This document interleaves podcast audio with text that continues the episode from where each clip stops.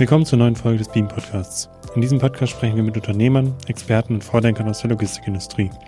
Gemeinsam diskutieren wir technologische Innovationen, besprechen neue digitale Geschäftsmodelle und erläutern unsere Vorstellung einer digitalisierten Supply Chain der Zukunft. Im Rahmen unserer diesjährigen Veranstaltung Reimagining Logistics hatte ich die Gelegenheit, mit Dana von der Heiden über ihr Startup Passperform zu sprechen. Gemeinsam mit dem Mitgründer Arne hat sie das Unternehmen Ende 2015 in Singapur gegründet. Wir sprechen über die Herausforderungen in der Anfangsphase, die vor kurzem bekannt gegebene Expansion nach Europa und wagen einen Ausblick, wie sich die Logistik in der Zukunft verändern kann. Zu Beginn stellt sich Dana am besten selber kurz vor. Ja, herzlichen Dank für die Einladung. Ähm, freut mich voll hier zu sein ähm, und auch hier in Deutschland zu sein, mit dir zu sprechen. Also danke schon mal dafür. Genau, wer bin ich und was mache ich? Ähm, mein Name ist Dana. Ich bin ursprünglich aus Berlin ähm, und bin die Gründerin von Passe Perform ähm, und sitze damit äh, in Asien, aber äh, wie gesagt, freue mich auch wirklich immer sehr, zurück nach Europa zu kommen. Ist was ganz Besonderes für uns. Ähm, ich ursprünglich aus meinem Hintergrund ähm, habe ich mal Kommunikationswissenschaften, Psychologie studiert und bin dann über Umwege ähm, bei der DHL in der Konzernstrategie ähm, nach Asien gekommen und habe mich dann vor vier Jahren mit Passe Perform selbstständig gemacht. Sehr gut. Ihr habt ja auch gerade euer Büro in Deutschland eröffnet. Ihr seid ja eigentlich noch sozusagen in Singapur, ja. aber seid jetzt nach Deutschland gekommen. Wie ist denn da die erste Erfahrung? Wie sind die ersten Monate verlaufen? Ja, super spannend, super aufregend und macht natürlich Spaß. Für mich was ganz Besonderes, quasi nachdem wir jetzt den Erfolg in Asien hatten mit einem Büro in Singapur und wir haben noch eins in Vietnam dann jetzt tatsächlich den Weg zurück ähm, in meine Heimat anzutreten und mein Unternehmen mitbringen zu können, ist ähm, super spannend und macht uns natürlich auch alle stolz. Ähm, gleichzeitig klar nach Deutschland zurückzukommen mit den äh, etwaigen bürokratischen Hürden, äh, die man zum Teil auch unterschätzt, war es natürlich auch äh, ein bisschen herausfordernd. Aber jetzt haben wir hier unser Büro in Berlin ähm, äh, und wir könnten uns nicht mehr freuen, jetzt hier das Team aufzubauen und einfach auch viele Kunden zu treffen. Wie ist es damals dazu gekommen, überhaupt in Singapur zu beginnen? Weil du hast gerade selber gesagt, ja. eigentlich kommst du aus Berlin.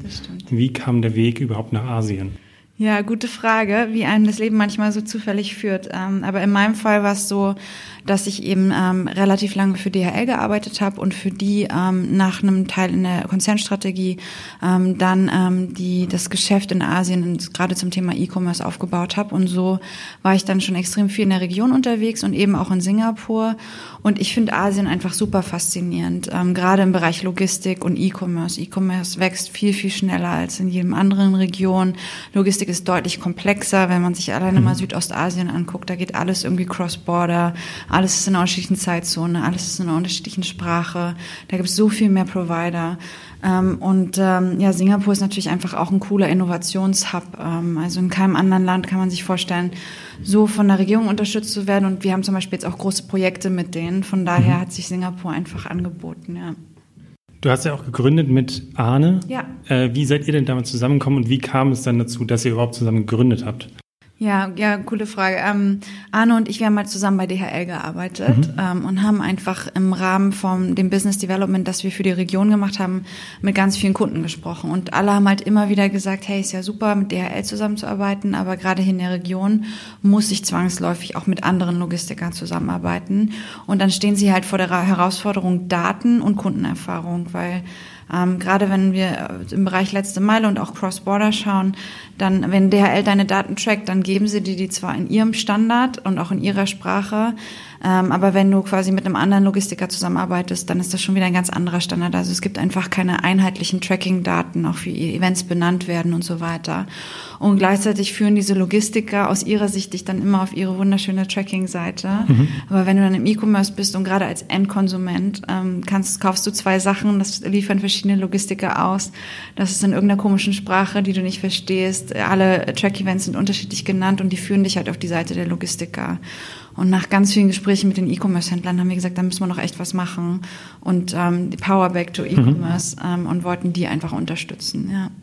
Ist denn der deutsche, europäische Markt gefühlt jetzt einfacher mit, äh, seitdem er den angeht? Oder ist das auch, man hat auch hier ja am Ende unterschiedliche Sprachen, aber zumindest die ja. Pakete bleiben ja doch eher im gleichen Sprachraum oder in der gleichen Sprachregion. Das stimmt. Also so das ganze Thema Zeitzone hat man halt hier nicht so mhm. krass, jedenfalls nicht in Mitteleuropa. Auch das gesamte Thema Sprache ist trotzdem immer noch eine Frage, gerade so Deutsch, Englisch, aber man hat auch deutlich weniger Cross-Border. Ähm, von daher ähm, ist das Thema, das wir hier lösen, nochmal ein anderes. Also die Standardisierung von Track-Events hilft einem halt auch dann ähm, Kundenbenachrichtigungen rauszuschicken und auch eine Kundenerfahrung zu verbessern. Das heißt, da greift halt deutlich stärker das Thema Branding, also den Merchants, den Online-Händlern zu erlauben, ähm, dem Kunden Kunden die Updates zu ihren Paketen mhm. in ihrem eigenen Brand zu geben, das proaktiv via E-Mail zu machen oder SMS.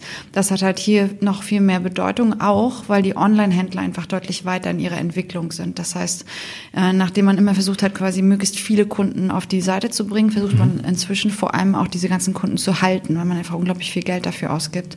Das heißt, das ganze Thema so ähm, Customer Retention ist halt hier viel größer und auch da ähm, liefert halt mit Parse Perform äh, wir einen echten Mehrwert für die Online-Händler. Mhm. Das heißt, ist es ein reines B2B-Produkt am Ende, was ihr verkauft, was ihr, woran ihr arbeitet? Oder es gibt ja den Parcel Monitor ja. äh, noch, was ja dann wiederum mehr Konsumenten gerichtet ist. Absolut. Also Passe Perform äh, für uns und der Fokus für die Company ist natürlich B2B und wir arbeiten vor allem mit Online-Händlern, aber mhm. wir arbeiten eigentlich mit jedem, der irgendwie Pakete verschickt. Das heißt, zum Teil sind auch die Logistiker unsere, ähm, äh, unsere Kunden, weil die auch von ihren Servicepartnern wissen müssen, wo die Sachen mhm. sind. Und wir haben natürlich auch Use Cases, wo es jetzt nicht nur der Onlinehandel ist, sondern zum Beispiel ähm, Ersatzteile durch die Gegend geschickt werden und man da wissen will, äh, wo die sind. Ähm, gleichzeitig wollt, haben wir aber gemerkt, jetzt haben wir das mit Parse Perform aufgebaut und worin wir wirklich gut sind, ist Pakete zu tracken. Und wenn wir das an Online-Händler weitergeben wollen ähm, und auch testen wollen, wie ähm, baut man so eine Tracking-Seite am besten aus? Wie kann das aussehen? Wie mhm. lädt die am schnellsten? Was will der Kunde? Dann wollten wir damit natürlich auch selbst experimentieren und haben deswegen Parcel Monitor aufgebaut. Und inzwischen haben wir einfach Millionen von Kunden, die nach der Suche auf Google sagen, hey, wo ist mein DHL-Paket? Ja. Äh, und die kommen dann zu Parcel Monitor und das ist für uns halt ein super ähm, Testground, um rauszufinden, wie sich Kunden verhalten. Das hilft uns dann auch, die Seiten für die Online-Händler zu optimieren. Könnt ihr gleichzeitig auch die Daten nutzen, um mehr darüber zu erfahren, in welchen Bereichen es zum Beispiel lange dauert, ein Paket zuzustellen? Oder ist das irgendwie abgeschottet? Gefühlt. Ja, super, dass du fragst. Also das ganze Thema Kundenerfahrung ist für uns total wichtig, aber das zweite Standbein, das wir eben auch betreuen, ist die ganze Thema Analyse. Also mhm. jetzt, wo man endlich mal die Daten standardisiert hat, kann man sie halt auch auswerten und das können wir über die Endkonsumentendaten vom Passe Monitor machen, aber natürlich auch ähm, für unsere Online-Händler über ihre Daten noch viel, viel wichtiger. Das heißt, ähm, jetzt können wir zum ersten Mal wirklich vergleichen, wie die Performance von den verschiedenen Carriern ist. Mhm. Ähm, sonst ist es ja so, dass man nur als sehr großer Händler überhaupt ein ähm, Performance Report bekommt und dass dann die ganzen unterschiedlichen ähm, äh, Carrier auch das ganz unterschiedlich reporten. Also die KPIs sind einfach sehr anders. Und wir können halt jetzt zum ersten Mal wirklich einen Standard setzen und Transit Times, Delays, Deliverabilities, Issues, also gerade Probleme zu reporten. Überall mhm. Logistiker, die das alles immer anders nennen war ein super wichtiges Element von unserem Produktangebot und ähm, auch was das uns wirklich differenziert, weil wir sind da wirklich ähm, weltweit führend, was die Standardisierung von den Daten angeht und nur mit standardisierten Daten kannst du halt auch wirklich komplizierte Analysen fahren. Mhm. Was ist denn so der ähm, typische Kunde von euch? Ist es ein junges E-Commerce-Unternehmen, was vielleicht mehr Wert darauf legt, die Kunden zu halten? Oder sind es auch die großen vielleicht äh, stationären Händler, die so in den E-Commerce drängen, die einfach auch diese Zusatzerfahrung dem Kunden bieten wollen? Ja, also eigentlich alles durch die Bank. Das ist ja auch das Gute an Tracking. Es funktioniert immer mhm. gleich. Von daher ähm, ist uns das relativ egal, wie groß der Kunde ist. Aber ähm, ich glaube, hier gerade auch in Europa haben wir natürlich große Erfolge. Schon mit Zalando, Wayfair, auch Nespresso, die Kaffeekapseln, an die durch die Welt gehen, die sind mhm. auch unser Kunde. Ähm, von daher, je mehr Paketvolumen, desto besser natürlich für uns. Und ähm, auch ja, je erfahrener der Online-Händler ist, umso mehr hat er halt das Bedürfnis, dieses ganze Thema Customer Retention nochmal deutlich zu stärken. Äh, wenn sie wachsen ähm, und das einfach zu professionalisieren. Also gerade hier in Europa wahrscheinlich die gerade die Kunden, die besonders viele Paketvolumina verschicken, ähm, gerade auch weil man sich dann nochmal detailliert das Performance Reporting anschauen möchte. In einer anderen Region wie Asien, ähm, sobald man da irgendwie ein paar tausend Pakete durch verschiedene Länder schickt, weiß man schon gar nicht mehr, was eigentlich los ist. Von mhm. daher hat man auch deutlich kleinere Händler, die ein extrem großes Interesse an unserer Lösung haben. Und ihr seid ja am Ende immer noch ein Startup. Müsst ihr da viel mit oder seid ihr da viel Skepsis irgendwie äh, mit viel Skepsis frontiert oder konfrontiert? Oder ist das ähm, wissen Leute, wie man richtig mit einem Startup zusammenarbeitet und was man da erwarten kann, was man nicht erwarten kann? Wie sind da immer so die Erwartungshaltung von euren Kunden am Ende?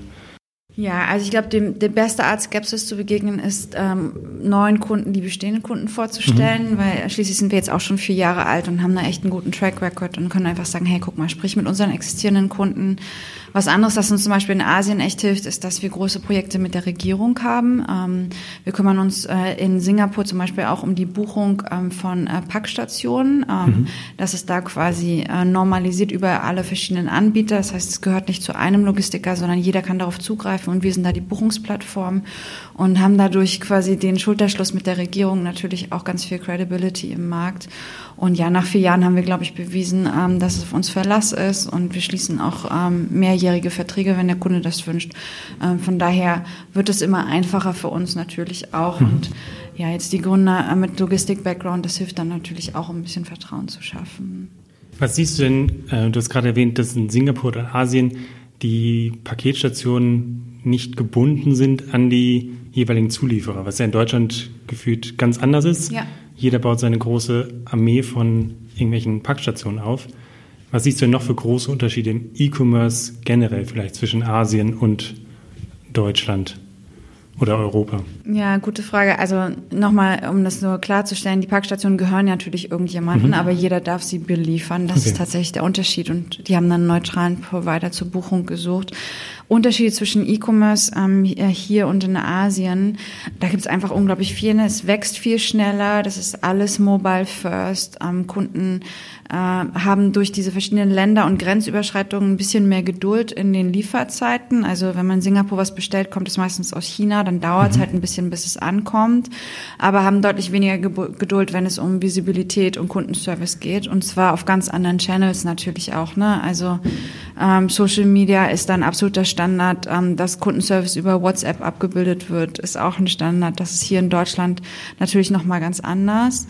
Auch das ganze Thema Personalisierung. Ähm, ich bin ja viel in China, ich habe ein Fellowship mit Alibaba, von daher bin ich da auch vor Ort. Und wenn man sieht, ähm, wie personalisiert die verkaufen, ja, also ähm, dann ist es natürlich auch nochmal ganz anders als das, was wir hier in Deutschland sehen. Auch weil in Deutschland ja berechtigterweise der Datenschutz sehr mhm. hochgestellt wird. In Asien geben die Kunden deutlich lieber ihre Daten weg, weil sie den äh, Mehrwert sehen, indem sie wirklich spezifische Angebote bekommen. Ähm, das differenziert sich schon, schon auch sehr, ja. Okay. Ähm, was glaubst du denn, vielleicht auch basierend auf deinen Erfahrungen aus Asien, kommt dieser Trend nach Europa rübergeschwappt so langsam, dass Leute eben bereit sind, mehr Daten zu teilen und vielleicht dann nicht mehr ganz so kritisch dem gegenüberstehen? Ja, das ist eine gute Frage. Ich komme ja gerade erst hier wieder an. Mhm. Nach so sechs Jahren ähm, versuche ich noch das Gefühl für den Markt ähm, zu bekommen. Ähm, ich nehme vor allem wahr, dass äh, Leute Bedenken haben, natürlich auch berechtigte Bedenken. Ähm, jetzt bin ich so nach sechs Jahren in Asien auch ein bisschen brainwashed. Also ich finde das eigentlich auch ganz gut, wenn die Datenverfügbarkeit mir hilft, ein personalisiertes Angebot zu machen. Ich finde es aber auch total fair, dass ähm, die geschützt werden. Also man muss das wahrscheinlich ähm, quasi in eine Balance bringen. Es gibt ja auch andere Beispiele in Europa, Schweden äh, und so ja. Weiter wo diese Daten einfach äh, sehr frei verfügbar sind. Ähm, mir ist das ganz recht, aber ich verstehe auch die Bedenken. Ähm, dennoch glaube ich, dass sich das mehr und mehr aufweichen wird. Aber ich finde es auch wichtig, dass wir in Europa irgendwie trotzdem mit dem Datenschutz irgendwie arbeiten, auch wenn es gerade eine große Grauzone ist. Ähm, wir haben immer wieder lustige Gespräche mit den Kunden zum Thema neue Datenschutzgrundverordnung. Was mhm. darf man da? Uns spielt das in so einem Fall in die Hände, weil quasi dadurch, dass wir dieses White-Label-Angebot haben, können Kunden auch mit uns die Sendungsbenachrichtigungen noch an ihre Endkonsumenten rausschicken, mhm. während ja eigentlich die Logistiker das jetzt nicht mehr machen sollten. Von daher ist mir der Datenschutz natürlich in gewissen Fällen auch ganz recht, ja. Ähm, wenn man sich dann vielleicht so ein bisschen einmal so Logistikindustrie ein bisschen größer anschaut, du bist jetzt selber seit vielen, vielen Jahren in der Logistikindustrie irgendwie tätig. Ja. Was hast du denn da so in den letzten Jahren generell für Veränderungen gesehen? Ist da die, die Digitalisierung, darüber spricht am Ende jeder, ja. aber was hast du wirklich für Effekte mittlerweile da gesehen, was sich in den letzten Jahren ergeben hat? Ja, super spannendes Thema. Ähm, so ein paar Sachen, die mich bei dem Thema irgendwie immer wieder beschäftigen oder mir immer wieder begegnen. Klar, Thema Digitalisierung. Und mir fällt einfach auf, ähm, IT-Infrastruktur, Software ist äh, für viele Services in der Zukunft wird einfach das Backbone sein. Und wenn man sich die ähm, althergebrachte Logistiker anguckt, dann ist das oft ein Thema, das sie nicht besonders gut betreuen. Ja, zentralisierte IT-Teams mit einem doch ja. äh, hohen Altersdurchschnitt ähm, können jetzt nicht die gleiche Innovationskraft bieten wie quasi junge Entwickler in unserem Fall zum Beispiel in Vietnam mhm. mit den neuesten Technologien, die da sehr schnell voranschreiten können. Ich glaube, das wird mehr und mehr zum Thema für Logistiker, ähm, dass sie bislang nicht gut betreuen.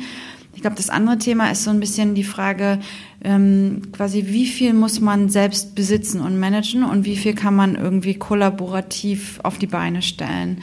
Und da sind wir auch ganz schnell wieder bei der Frage quasi, Logistik ist immer noch abhängig von Assets. Ja, also mhm. jeder braucht das Warehouse, jeder braucht äh, die Lieferfahrzeuge, all diese Sachen, Sortiermaschinen und so weiter.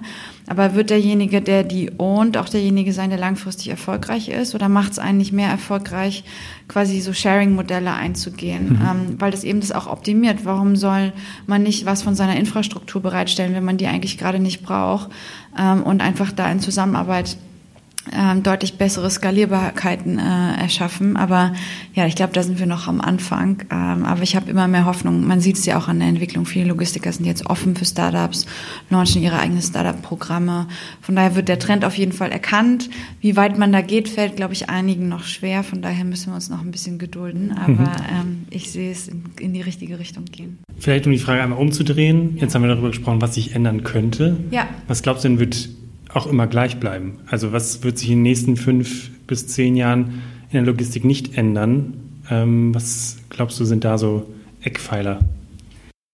Ja, ich glaube, egal wie digital das alles ist, wenn wir über Logistik äh, reden, dann ist es immer noch ein manueller Prozess. Ja, mhm. Äh, Waren müssen gepackt werden, sie müssen transportiert werden. Und klar gibt's da super viel Optimierungspotenzial im Warehouse, Sachen zu automatisieren und so. Aber am Ende braucht es immer noch ähm, manuelle Prozesse und äh, die Infrastrukturelemente, Warehouses und all diese Sachen. Und davon werden wir nicht wegkommen, nur wie wir sie nutzen und äh, utilisen. Das ist natürlich die andere Frage. Aber ich glaube auch nicht, dass die lo großen Logistiker sich jetzt riesen Gedanken machen müssen, dass sie in drei Jahren obsolet sind, weil denen gehört die meiste Infrastruktur und auch die Prozesskenntnis. Aber sich dazu öffnen kann sicherlich äh, langfristiger erfolgreich sein und einfach neue Ansätze mit reinzubringen, ähm, wird, äh, wird sicher spannend über die nächsten Jahre noch, ja. Ähm, dann vielleicht, um noch äh, so ein bisschen zurückzukommen zu Passperform. Ja. Ähm, du hast eben schon erwähnt, seit vier Jahren am Markt. Was hat sich denn für euch wirklich selber geändert? Wie habt ihr ähm, vielleicht auch von der Veränderung der Industrie profitieren können? Dadurch, dass Leute vielleicht offener sind, mit Startups zusammenzuarbeiten, auch vielleicht selber digitaler denken. Wie hat euch das geholfen in den letzten vier Jahren? Ähm, ja, auch eine sehr gute Frage. Also ich meine, für uns ist eine super spannende Entwicklung, ne? Und man weiß ja nie, wie sowas läuft am Anfang mhm. der Zeit. Und wir hatten echt viel Glück und, äh, und freuen uns auch, dass sich das ganze ähm, Thema Trends in der Logistik, aber vor allem auch im Onlinehandel so sehr in unsere Richtung bewegt. Also das ganze Thema Customer Retention, ja, anstatt den Kunden ganz viel Geld dafür zu bezahlen, den Kunden auf seine Seite zu locken, versucht man nun, die vor allem zu halten, weil mhm. da liegt einfach der Customer Lifetime Value und das spielt uns natürlich mit unserem Serviceangebot extrem in die Hände. Und da gibt es eine ganz krasse Entwicklung dahin. Also äh, Kunden, das Thema Kundenerfahrung verbessern, äh, Kundenretention äh, ähm, erhöhen. Das spielt uns natürlich total in die Hände und das hat sich jetzt vor allem über die letzten zwei, drei Jahre entwickelt. Und das andere Thema, das wir total spannend finden, ist das ganze Data-Thema. Auch mhm. das wird ja immer prominenter. Künstliche Intelligenz, Machine Learning. Ähm, und äh, kaum jemand hat so viele Daten wie wir mit den 600 verschiedenen Logistikern und Millionen von Paketen, die wir jeden Monat sehen äh, können wir natürlich auch ähm, ganz interessante Analysen auf den Daten fahren. Und da haben wir jetzt zum Beispiel auch angefangen, so Machine Learning zu machen ähm, und werden demnächst ähm, einen neuen Service launchen, der besser vorhersagt, wann das Paket ankommt. Mhm. Von daher gibt es da viele äh, Trends in der Industrie, die wir gerade als extrem hilfreich äh, empfinden. Und da freuen wir uns natürlich drüber. Ja. Wie würdest du selber dich einschätzen? Was hast du so in den letzten Jahren gelernt? Was für was so der Unterschied zwischen dir damals als äh, wirklich Gründerin, als wirklich losging, und dir als äh, erfahrene Gründerin heute? Ähm, ja, witzig, dass du fragst. Na klar, also ich meine, wenn man anfängt, weiß ja nicht, weiß man nie so ganz genau, was einem bevorsteht. Vielleicht ist das auch gut mhm. so. Ähm, ist natürlich nicht immer einfach. Ich glaube, ähm, ja, Geschäftsmodelle zu bauen ist natürlich eine der Sachen, die lernt oder habe ich damals nicht besonders gut gelernt in der Uni. Ich glaube, ich kannte mich gut mit Logistik aus und ich hatte mhm. Lust, was zu machen. Ähm, aber jetzt hier bei Passe Perform einfach ein Geschäftsmodell zu implementieren, immer schnell umzudenken, ist auch was, das man im Corporate Setting nicht so ganz lernt. Also zu glauben, dass so wie wir mit Passe Perform angefangen haben, wir hätten einfach so weitermachen mhm. können, funktioniert ja auch nicht immer. Wir hatten jetzt keinen großen Pivot, aber man denkt halt immer wieder um, man probiert neue Sachen aus, man arbeitet viel hypothesengetriebener. Mhm. Und die andere Sache für mich, die mich natürlich irgendwie nach wie vor absolut begeistert, ist einfach ähm, Teams aufzubauen, ja, seinen eigenen Führungsstil zu finden und vor allem auch Online-Händler ähm, zu helfen zu wachsen. Logistik hat da einen ganz fundamentalen Einfluss. Und wenn uns dann die Kunden anrufen und sagen, hey cool, ihr habt jetzt echt das Problem gelöst, wir verkaufen mehr, wir haben mehr Customer Retention, ähm, das äh, ja, freut mich natürlich sehr. Und da lernen wir auch gemeinsam mit unseren Kunden und arbeiten auch mit denen zusammen, gucken uns an, welche Produktentwicklungen sie gerne hätten und dann schauen wir, wie wir das, ähm, wie wir das für sie erledigen können. Ja. Was waren denn so in den letzten Jahren die größten Herausforderungen? Also du hast eben auch erwähnt, euer Entwicklerteam sitzt in Vietnam. Ja. Ist das eine Herausforderung, die räumliche Distanz, die sprachliche äh, Unterschiede vielleicht auch äh, hervorbringt? Ähm, ja, könnte man denken, aber für uns war es echt ein absoluter Glücksgriff. Äh, jetzt sprechen wir auf Deutsch und Sie werden es nicht verstehen können, aber ähm, ja, ich freue mich sehr, dass wir unser Team in Vietnam gefunden haben, haben einen super CTO, der hat ein fantastisches Team darum aufgebaut und da sitzt halt das ganze Talent. Ne? Also die kommen wirklich frisch von der Uni, ähm, sie haben total Lust, neue Sachen auszuprobieren, sich mit großen Datenmengen zu beschäftigen. Von daher in unserem Fall war es ein absoluter Glücksgriff, ähm, mhm. weil wir jetzt auch einfach deutlich innovativer unterwegs sind und deutlich flexibler. Also so Entwickler hier in Deutschland oder auch Singapur aufzubauen, ist natürlich auch unglaublich teuer. Mhm. Ähm, von daher hat sich das ähm, für uns wirklich gelohnt. Andere Herausforderungen natürlich die klassischen, ja, also von Corporate zu Startup Life äh, ist eine Veränderung, an die man sich auch erstmal gewöhnen mhm. muss. Jetzt gibt's niemand anderen, dem du Schuld geben kannst. Ja, das liegt jetzt wirklich an dir selbst. Die zwei Herausforderungen für uns auch immer, ein gutes Team zu finden. Also jetzt haben wir gerade das Büro hier in Berlin aufgemacht. Wir suchen halt ähm, Vertriebskräfte, Sales-Leute, da gute Leute zu finden, ist natürlich nicht so einfach. Mhm. Ähm, und gleich, ich habe noch nie in meinem Leben vorher eine Finanzierungsrunde gemacht, noch kannte ich mich damit aus. Von daher wird es auch auf der Ebene nie langweilig, aber das ist Teil davon und es ähm, macht natürlich auch Spaß und man lernt ja eine Menge. Ja, sehr gut. Ähm, was, du hast eben schon angesprochen, man hat, ihr habt jetzt das Büro in Berlin. Was sind denn jetzt so die Herausforderungen, vor denen ihr gerade steht? Jetzt haben wir gerade so ein bisschen zurückgeblickt auf die letzten Jahre. Ja. Ähm, ihr sucht Talente in Berlin. Ja. Ihr habt scheinbar schon ein Büro gefunden. Ja. Ähm, was sind so die nächsten Sachen, die ihr sucht, wie man euch vielleicht helfen kann? Ähm, genau.